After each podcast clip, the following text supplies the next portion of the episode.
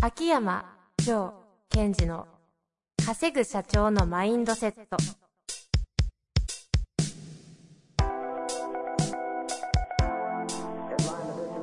なぜ一流の経営者たちはぶつかる壁を次々と越えられるのかそこに隠されたマインドの正体ポッドキャスト「稼ぐ社長のマインドセット」は上場企業から中小企業までエグゼクティブコーチングトレーナーとして人材開発を行ってきた秋山城賢治が経営や人生で役立つマインドの本質について分かりやすく解説しますこんにちは、遠藤和樹です。秋山条件時の稼ぐ社長のマインドセット。秋山先生、本日もよろしくお願いいたします。はい。よろしくお願いします。さあ、今日もやっていきたいと思いますが、はい。えーその前にその前に、何かありますかなんか、最近、う最近、ーう、んーん、筋肉量を増やしてる筋肉量を増や してる。そのアウトかも。あの、年末に腰を痛めて、ありましたね。はいあれは長場ぎっくり腰なんじゃねえか疑惑が。いや、いやもう、ぎっくり腰を通りつ過ぎて、もう、かなり痛みのある、腰部捻挫の機能ですね。あ、そう、そういう言葉があるんですね。はいでも、お客様方にはね、クライアントの方々には気づかれない振る舞いをされていた のを、あの、陰ながら笑ってましたから。失礼しました、本当にあの際は。で、その、ぎっくり腰ええを大きくなってはい、長い間動けなかったので、はいはい。ちょっと筋肉量がみるみる落ちてきましてう、んうん。まあこれは少し筋肉の量を足さんといかんなと思って、いかんなと。最近、最近。うん、あの筋肉量を増やしてます。で、どうするんですか普通、一般的だところ、あの、筋トレすると。あ、でも筋トレですよ。筋トレで、えー、ちょっと、あの、加圧をはい交えながら。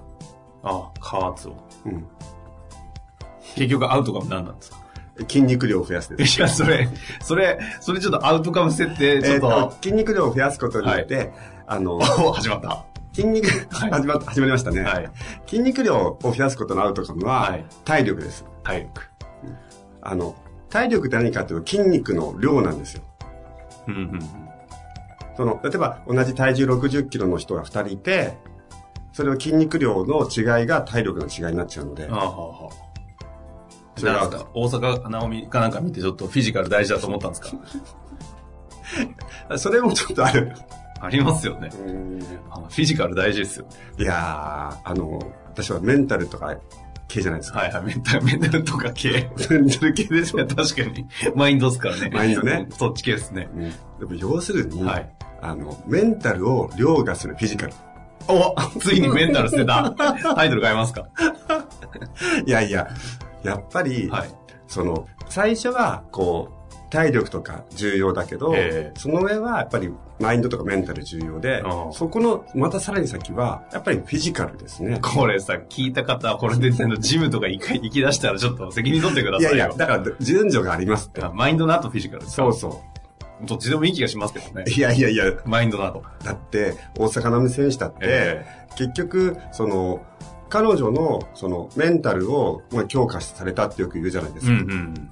で、その後に、次、また、えっ、と、全米で勝つために、かなりフィジカル、体を体変わりましたもんね。作り込んできて、あの、全米の後ね。うん。で、その時に彼女の持ってる、その、元々の資質、はい。その筋肉の、まあ、身長だとか筋肉の量とか、うんうん。やっぱりそういうものが過酷なあのトーナメントをずっと勝ち抜くためには、それ必要ですもんね。あ 何の 話して るんだっけえ筋肉量。筋肉量か。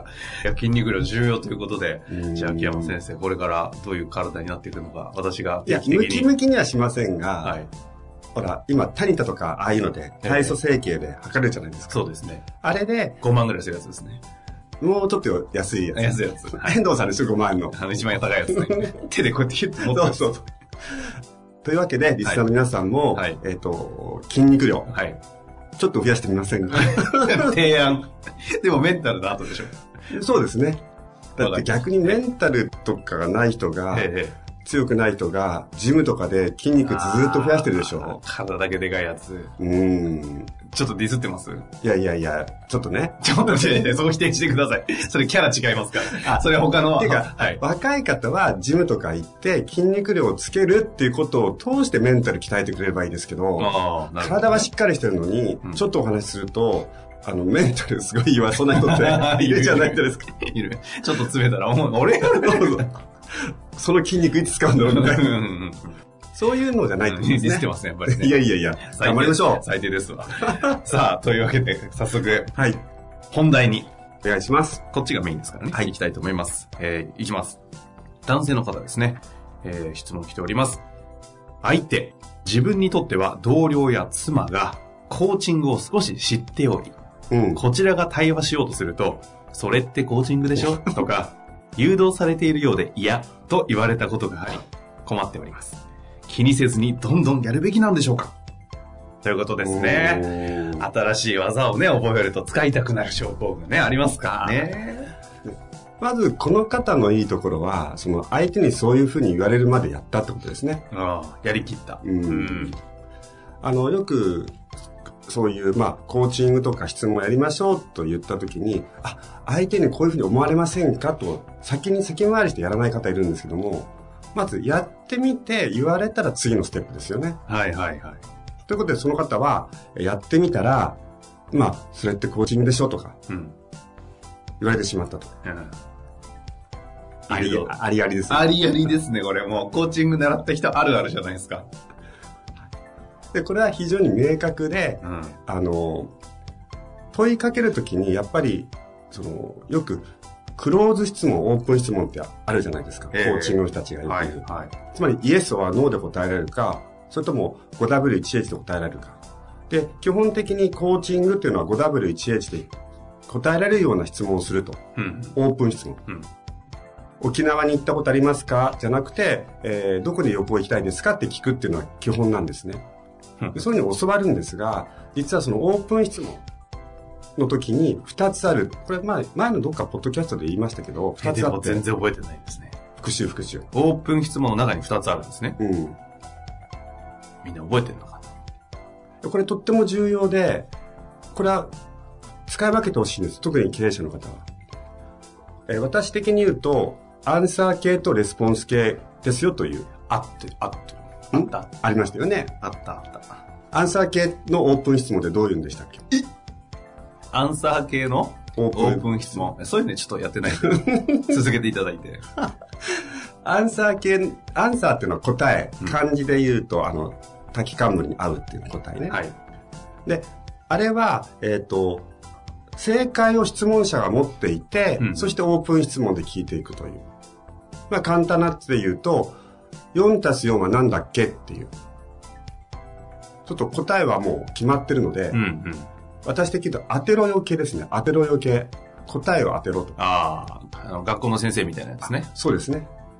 で、もう一つは、そのレスポンス系の質問っていうのは、答えはこっちは持ってない。もしくは持っててもあんまり今は出したくない。うんうん。その場合は、例えば、えー算数で言うと10にしたいんだけど何足す何がいいと思うっていう。おうほうほう。君は愛をどのように考えているんだいみたいなやつか。今、真ん中っぽいです ね。 い や、当てれ、当てれないじゃないですか、そんなの。 違うんだよ、み たいな。な40点みたいな。よんそう。言いそうなコンサルタント一人いますけど。いるいるいるで、結局のところ、その、この2つがあって、この2つを使いこなしてほしいんですよ。うんうん。ですから、えーまあ、リスナーの方は経営者とかリーダーの方が多い。その時に、えー部下の方に問いかける時に、これは何だったっけ思い出せよ、当てろよっていう時もいいんですね。はい。例えば、うちのビジョンって何だったっけ当てろよと。そうですね。答えてくれよと。では、そうじゃなくて、本当に相手に考えさせたい、考えさせたい時というのは、考えさせたいのは、その人の考えを引き出したいってことまで当てろよじゃないんですようんうんうん。ですから、えー例えば、えー文章で言うと、この場合どうやったらいいと思うという質問があったとしましょう。はい。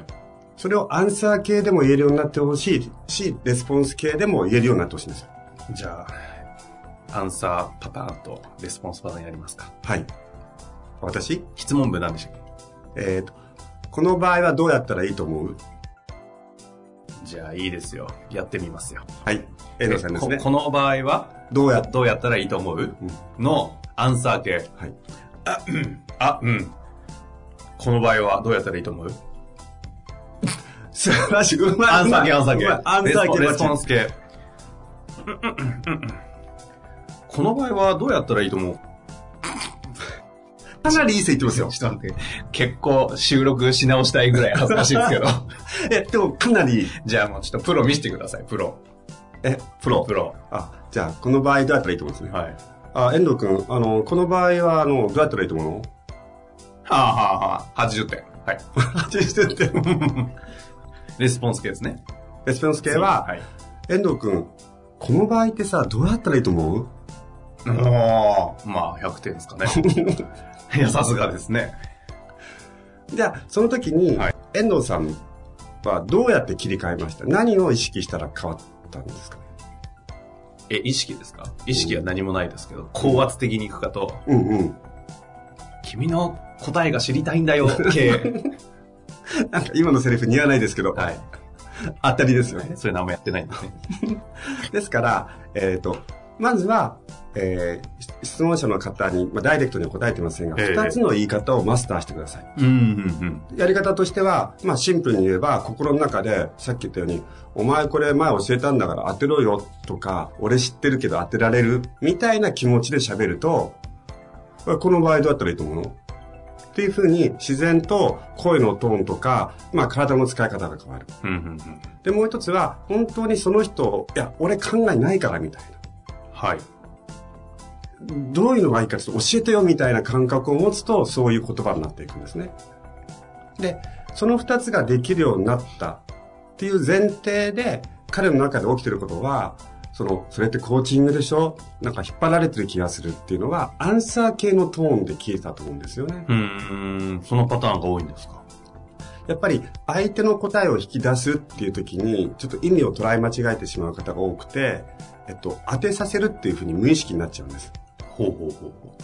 その時に、その、な、習いたてというか、そう、自分の中で答え持ってることが多いんですかその、聞いてるけど。うんうんうんうん。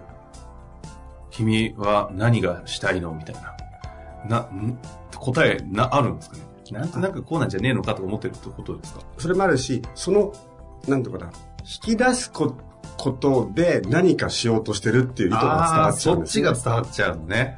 あーなるほどね。それがこのまさに誘導されているよううんで嫌っていうのが、あー物語ってますね。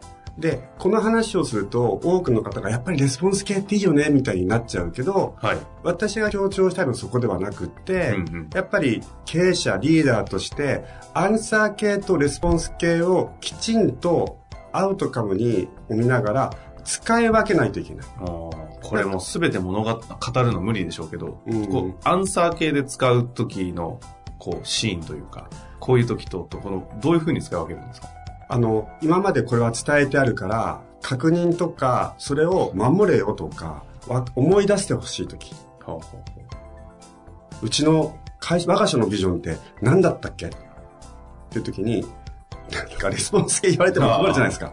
ちのおビジョンって何だったっけみ たいなあれ立 ち忘れちゃったもんみたいな。確かにそれはいい会社ですけどね それ当てろよといんう。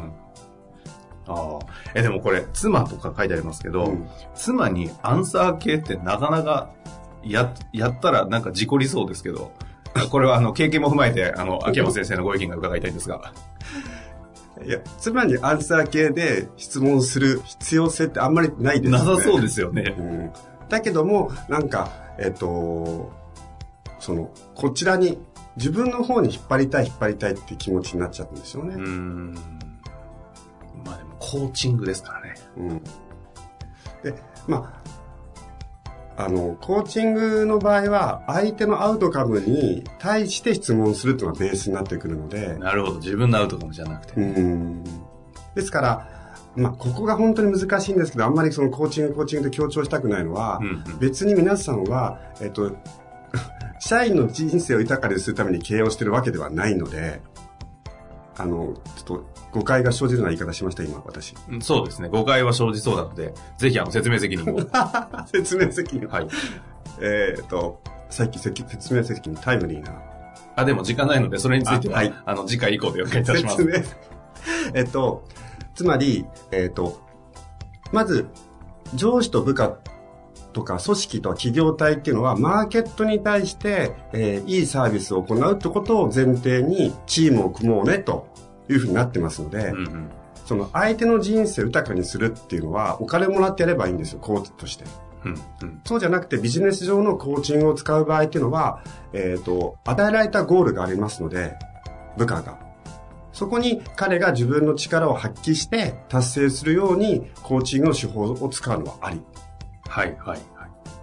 その方の人生ベースでのアウトカムへの達成をすることが上司の仕事じゃないので、そうあくまで組織のゴール達成に向けてコーチング技術を使いましょうということですね。そうすると、えっ、と、君のゴールはあそこに達成するということだったよねと。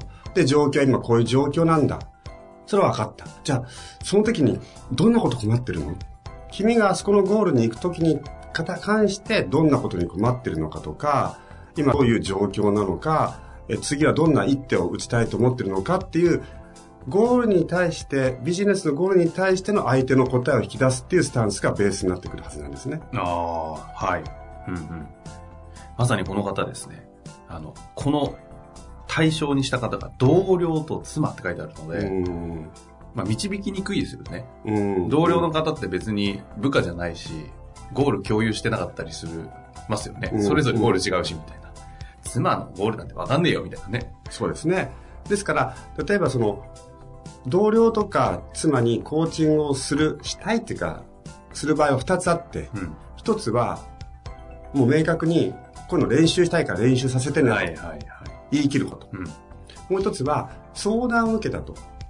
相手がこういうことを困ってるとか、こういうことを悩んでるっていうと、相手のゴールが設定されるので、うんそこに対して、こう話をしてあげるっていうのは、ありですね、やり方としては。なるほど。目的が相手がちゃんと持ってるならば、そこに向けて使うか、そうですね。練習するか、っていうのをもう明確に決めて。それが同僚と妻にの、その、に対してコーチングっていうのを、を用いて、その人たちを助けてあげるというスタンス。ちょっとどこかのタイミングで秋山先生がコーチングとかこうマインド系のスキルを身につけた時の失敗談いっぱい聞かせてくださいね。いっぱい絶対あると思うんだよ な。皆さん楽しみにしていてくださいね。私引き出します。じゃないと、はい語れないじゃないですか。そうですよね。いやなんかそんな匂いがしたんで、暴き出しましょう。というわけで、はい久々にね、コーチングというテーマでやってまいりました。うんうん。えー、以上です。はい。 以上です。 はいというわけで、今日の、ね、お話もうまく活かしていただけたらなと思います。はい。本日も秋山先生ありがとうございました。はい。ありがとうございました。